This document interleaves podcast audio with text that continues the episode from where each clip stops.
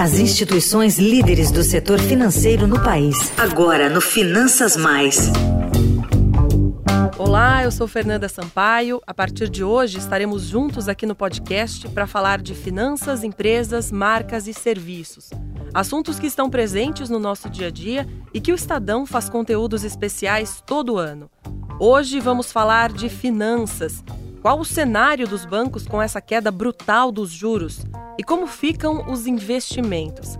Para falar sobre isso, trouxemos uh, os convidados Pedro Carvalho de Mello, economista, professor de Zagues e PhD em Economia pela Universidade de Chicago, e Martim Iglesias, CFP e especialista em investimentos do Banco Itaú. Professor Pedro, Martin, muito obrigada pela presença.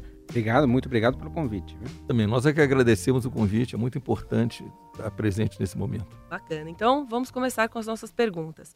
Queria saber de vocês uh, como essas transformações no cenário atingiram tanto os investidores quanto os bancos.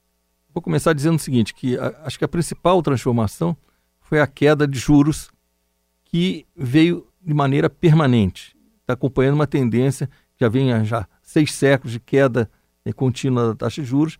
Nós vamos tendo nos acostumar com uma baixa taxa de juros. Então a gente volta para as necessidades do investidor, que são primeiro, rentabilidade. Segundo, que ele, age, que ele não tenha riscos desnecessários.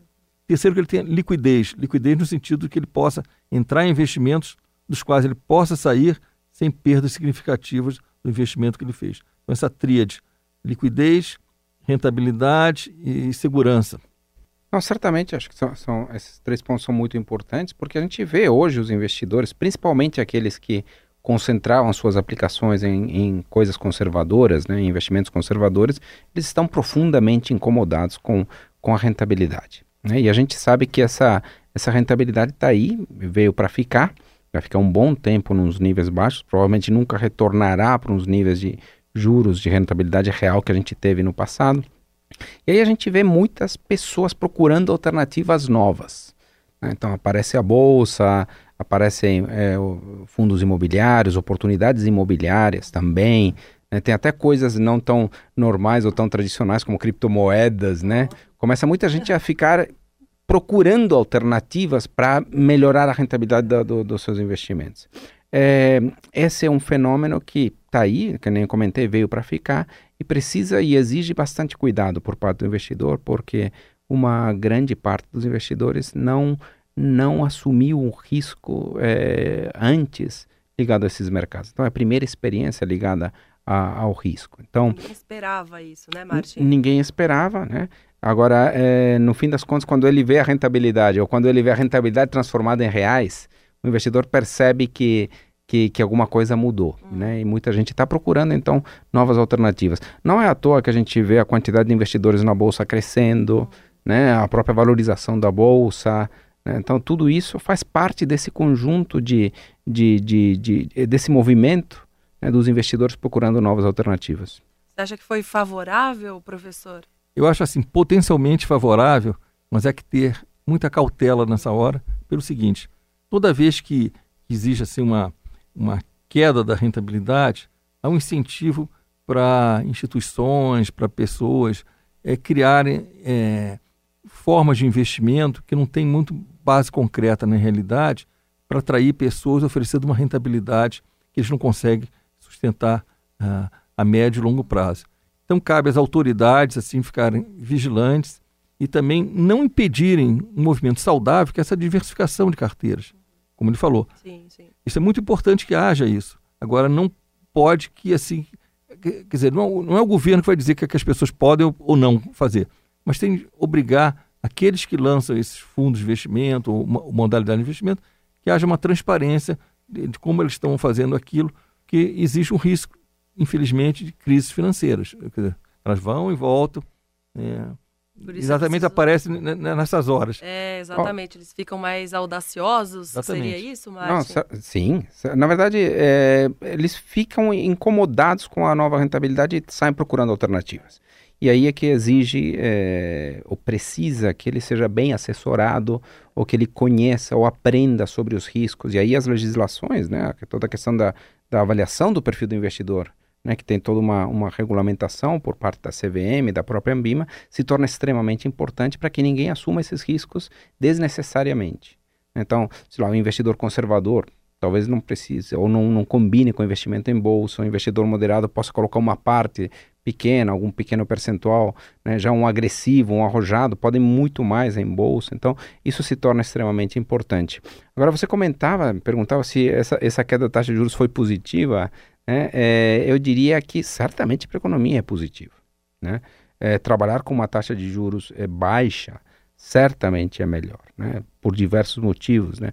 Um é que, de fato, você destrava uma série de projetos que estavam parados nas empresas e que agora se tornam viáveis. Então, a ampliação de uma, de uma planta, o lançamento de uma nova linha de produção, né, a extensão ou, ou, ou criação de um novo modelo de negócios, tudo isso, isso vai beneficiar uma série de setores. Claro, exatamente. Né? Eventualmente o consumo também pode, pode, pode ser aumentado através da disponibilidade de crédito que se torna mais barata. Né? Então o conjunto todo é positivo é, só não é positivo para aquelas pessoas que têm os seus investimentos e que tinham seus investimentos de uma forma conservadora.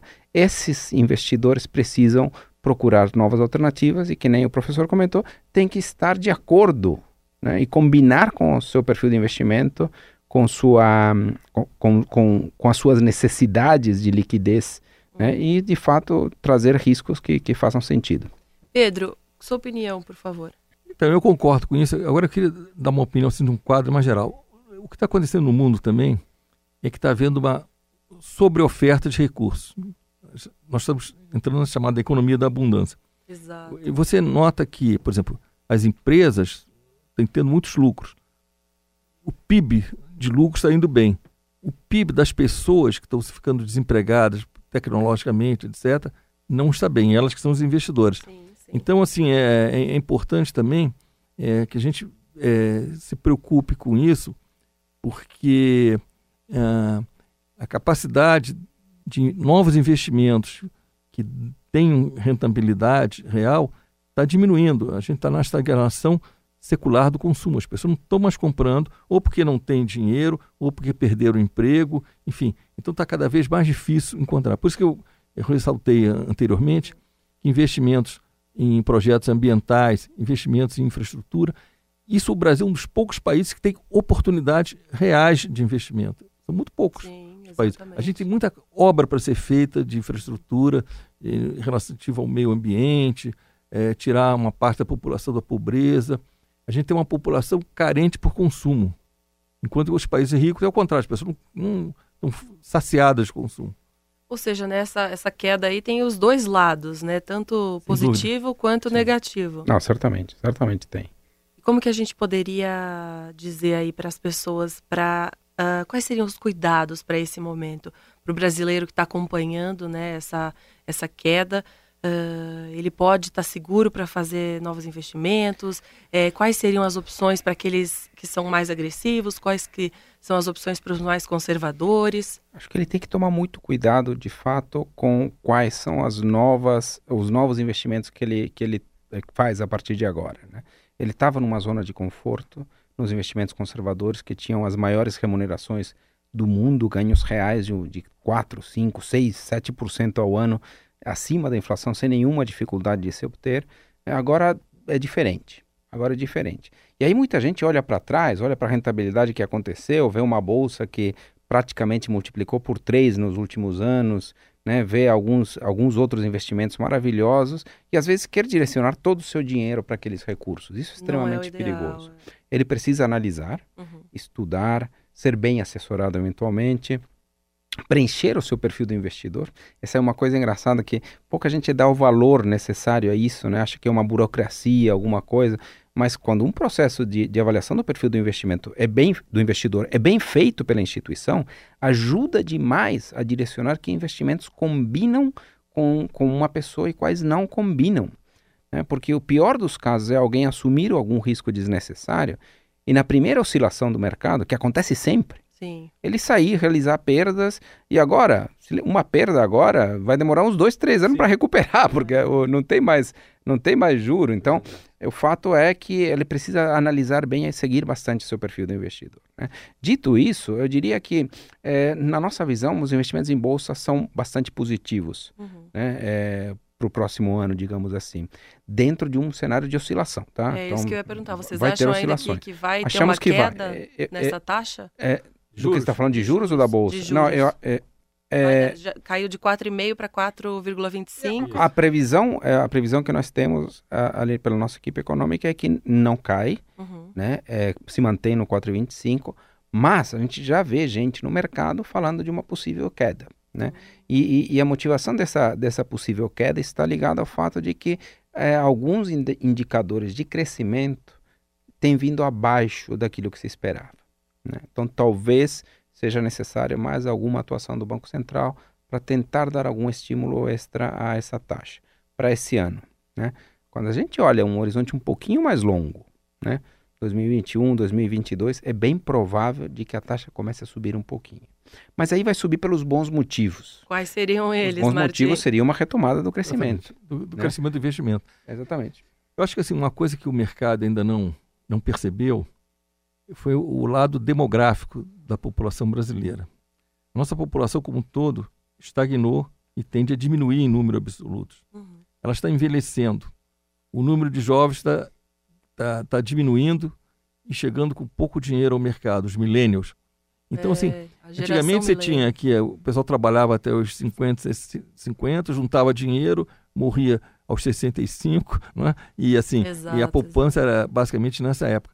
Agora as coisas mudaram, as pessoas estão chegando aos 90, com certeza, como dizia o Delfineto, uh, vão morrer antes de ficarem ricas, o, o jovem não consegue juntar dinheiro. Então, você está vendo uma, uma mudança estrutural no mercado potencial eh, de poupadores que ainda não está sendo levada a cabo. Eu acho que as instituições financeiras é que têm de ser, serem inovadoras e pensarem novos tipos de produto que atendam a essa situação demográfica do país.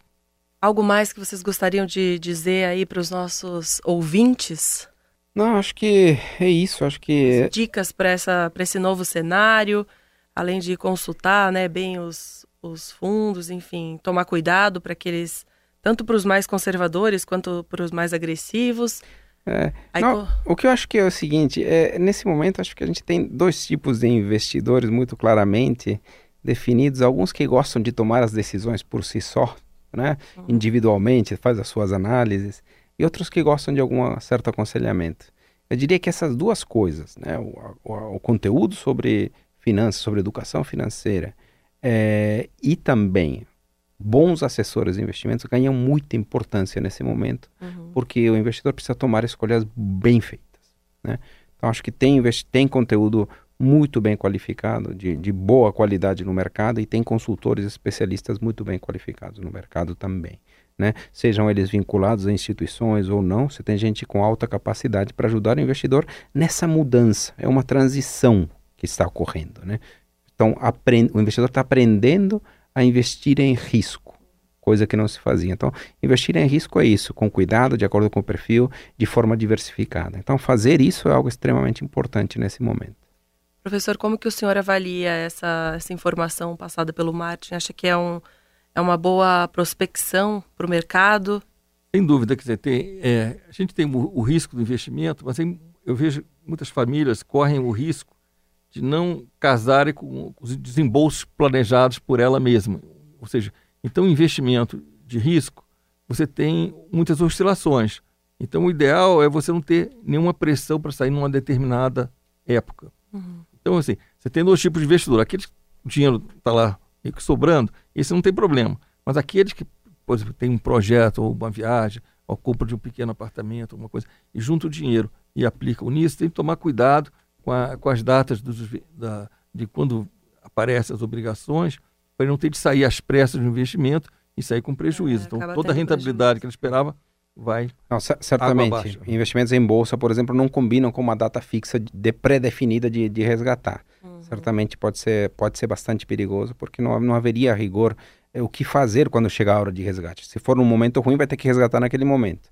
Se tiver num momento bom, a sorte, mas sei lá, né? no, é. investimento é, é uma investir bem é uma questão de ciência, não deveria ser uma questão de sorte, né? Exatamente, é preciso muito cuidado, muita atenção, né? Acompanhar como é que está esse mercado e se precaver, procurar uma boa instituição para fazer essa, esse investimento ou continuar fazendo, né, para aqueles Exatamente. que já estão. Exatamente. Tá certo, Martin, muito obrigada pela entrevista, foi um prazer recebê-lo aqui. Eu que agradeço pelo convite. Professor Pedro, também digo mesmo, foi é, maravilhoso recebê-lo.